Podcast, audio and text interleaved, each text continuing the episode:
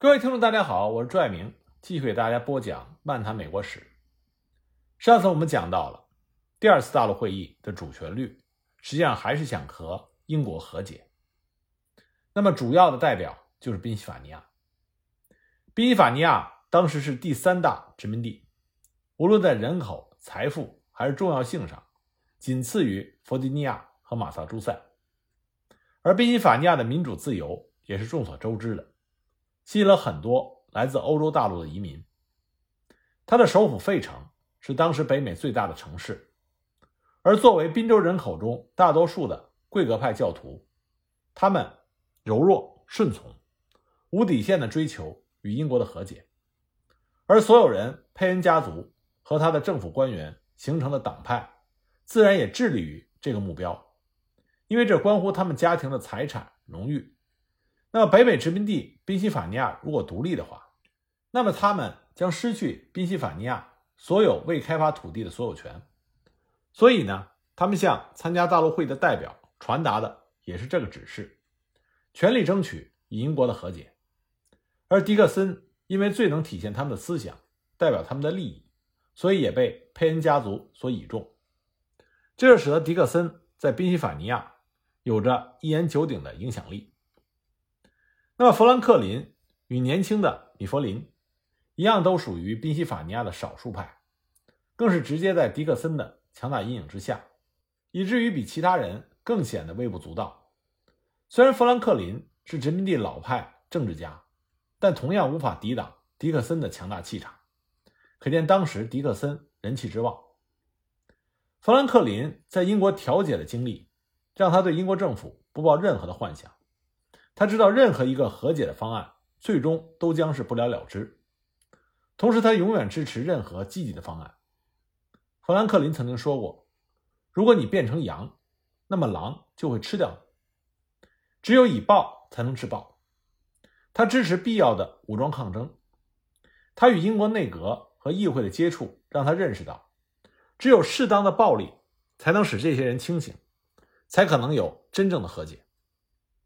但是呢，在迪克森主导的大陆会议上，富兰克林的这些看法并没有引起重视。那么，富兰克林也是一位看透了人间沧桑的智者，他并没有去强辩强求，也是抱着一种顺其自然的态度，因为他知道该来的总是会来的。因此呢，第二次大陆会议刚开始实际上是一个迪克森的舞台。由于寻求和解一直占据着。大多数人的思想，大陆会议一直没有指示各殖民地进行战备防御，直到二十五日，才给纽约州的自治议会指示，要求在城市与乡村之间保持沟通与协调，并且建议在岛上建立据点，防御英军可能发起的进攻。也是在二十五日，宾夕法尼亚的迪克森等人仍然建议大陆会议与英国政府谈判。他们认为，只有这种谈判，才能使得亢奋的马萨诸塞冷静下来，才能使殖民地的团结不至于分崩离析。那新英格兰的代表自然不会同意这样的建议，所以共识无法达成。大陆会议就在无聊的扯皮中浪费了大量的时间。到了二十六日，诺斯的和解方案被送到了大陆会议。大家看到新方案没有一丝一毫和解的诚意。而且还要求立刻进行同意或者不同意的二选一的答复，否则将动用全部的英军镇压，直至殖民地屈服为止。这是一封类似于最后通牒的和解方案。那么，他就摆在了一直幻想着和解的大陆会议的代表面前。大陆会议一致表示无法接受诺斯的和解方案，提醒各殖民地提前做好防御工作，防备英国政府。可能使用英军四处出击，但是大陆会议仍然决定再次向乔治三世请愿，仍然希望能够和母国在尊重殖民地权利与自由的基础上达成和解。这也是大陆会议唯一能够达成共识的提议。其他任何提议，由于各个殖民地之间存在着或大或小的分歧，都无法达成共识。那么，新英格兰的代表。在萨马尔亚当斯的授意下，并没有提出任何激进的主张，因为他们知道这些主张其他州根本不可能接受。此时呢，宾夕法尼亚的杜安却提出了以诺斯方案为基础与英国谈判，这完全就是卖友求荣的卑鄙无耻了。这次不仅是新英格兰的代表反对，而且也遭到了大多数代表的一致反对，因为诺斯的方案并没有撤销对马萨诸塞的惩罚令。其他大陆代表并不想牺牲马萨诸塞来保全自己，而且团结的链条只要一被打破，那么很容易被英国政府各个击破。那么这个时候，大陆会议仍然把什么事情都往好的方面去想，仍然把全部的希望寄托在给英国国王乔治三世的请愿上。不过呢，大陆会议也担心他们这种退让未必就有好的结果，所以还是建议纽约。组建与训练民兵，以备在最坏的情况下抗击入侵的英军。由此可见，当时的大陆会议是如何的踌躇徘徊。可乔治三世那边早已经磨刀霍霍，他利用大陆会议犹豫不决的时间，用来招兵买马，准备给殖民地致命的一击。大陆会议同样也向加拿大发出了联合行动的邀请，但是反响并不强烈。加拿大的法国人虽然担心英国议会的随意征税，但是作为天主教徒的他们更担心新教徒的排挤。加拿大纳入到北美联邦是大陆会议包括美国独立之后一直关注的问题，但是加拿大一再无法融入美国，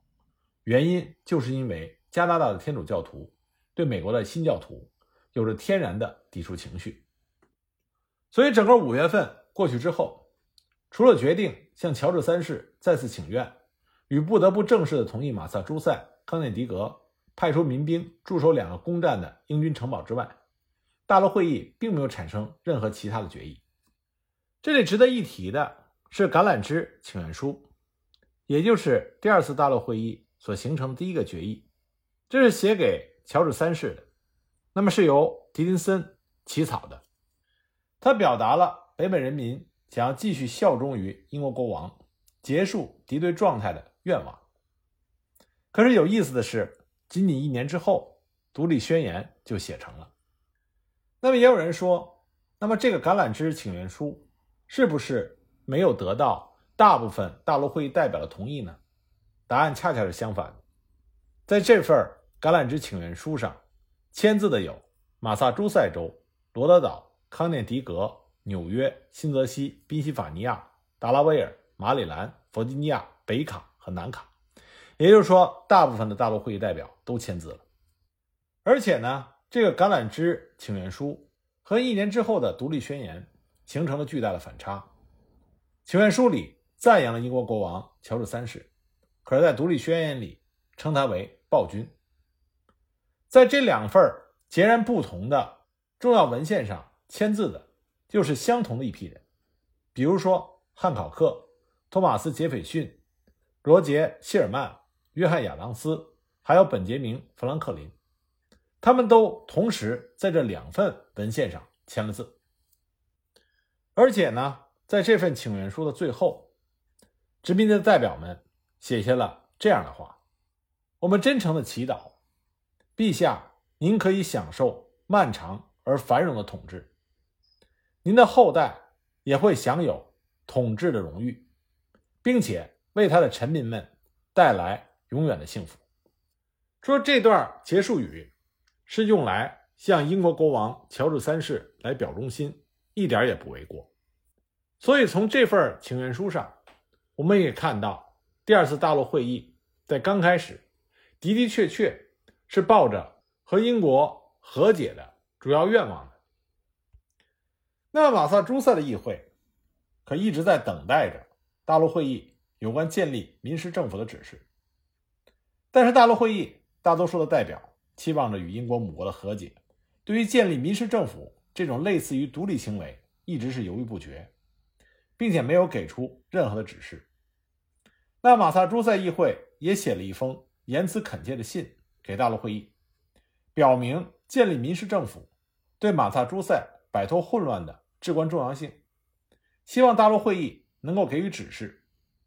同时呢，对新英格兰军的管理也成为目前的焦点问题。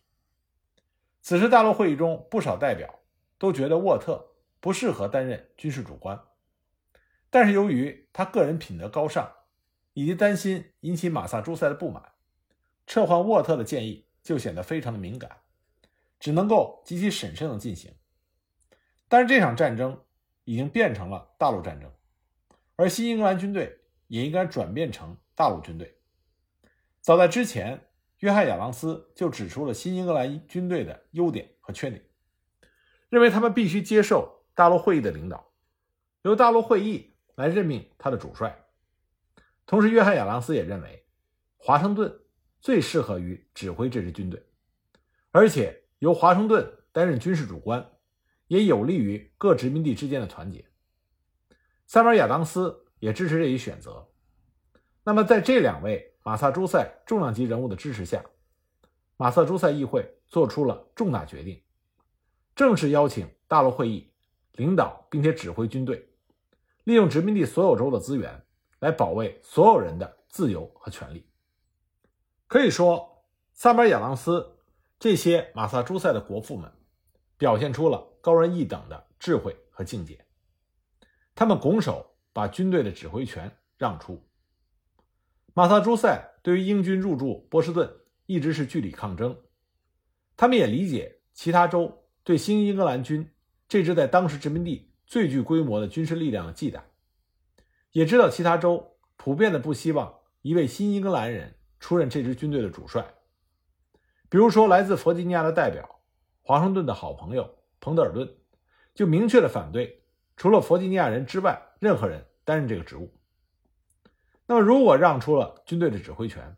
那么这支新英格兰军也就转变成了大陆军队。那么顺理成章，其他州就必须为他提供给养和弹药，同时其他州的民兵也必须补充入大陆军。如此这样才能够壮大大陆军，才能增加战胜英国的可能性。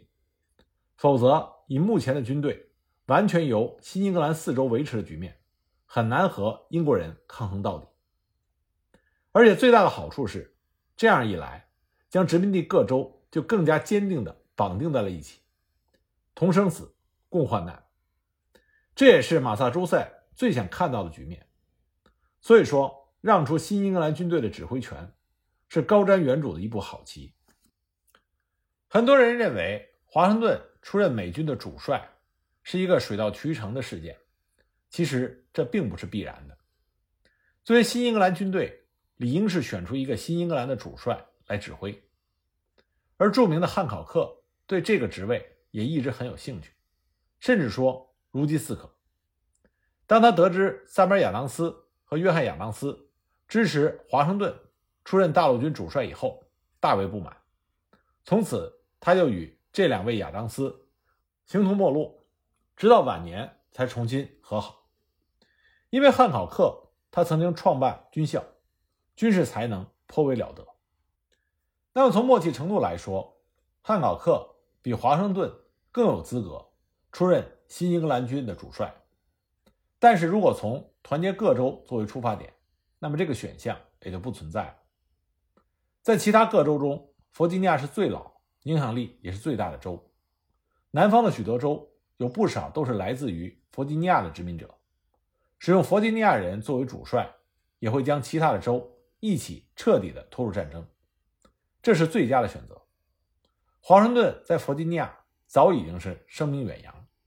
所以诸般因素的配合，就将华盛顿推上了历史的顶峰。而且华盛顿他的能力最难得的是坚忍不拔，绝不屈服。那么真正军事指挥的能力，并不是像很多人想象的那么优秀无比。约翰·亚当斯后来在自传里。就对华盛顿难得一胜颇有微词。塞缪尔·亚当斯后来甚至参与了用指挥萨拉托加大捷的盖茨将军替换华盛顿的计划。在美国独立战争中，美军取得的重要胜利大部分都是在北方，这是因为在北方作战的美军大部分都是来自于新英格兰四州的清教徒民兵，这些战士。有着非常坚定的独立的愿望，那么与此相反的是在南方，南方的美军中，新英格兰士兵并不多，主要是以南方各州的士兵为主，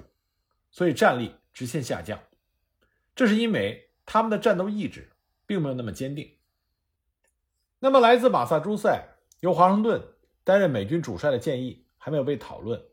那么，来自剑桥营地有关英军的增援部队抵达波士顿的消息已经传到了费城。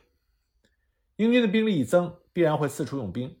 其他州同样也有卷入战争漩涡的危险。同时呢，一封来自于新哈姆舍尔自治议会的信也被送到了大陆会议。信中提到了根据圣经与自然法，殖民地里应该选择独立，这也是大陆会议中第二次出现“独立”这两个字，而且同样也是来自于新英格兰。第一次呢，就是我们之前提到的。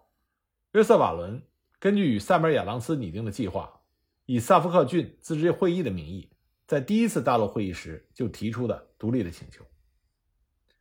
六月十二日，无论对于殖民地人民还是英国官员，都是一个颇具纪念意义的日子。这一天发生了很多事情，就是在这一天，英军的总司令盖特将军宣布塞缪尔亚当斯和汉考克犯有叛乱罪，并且认定所有在剑桥营地的民兵。以及大陆会议的代表都是被教唆者。此时，英国政府还算留有余地，只是擒贼先擒王，宣布两位领头人犯有叛乱教唆罪，暂时把大多数人排除在外。盖特将军同时宣布，马萨诸塞将实行军事管制，并且要求英国政府继续增兵。也是在同一天，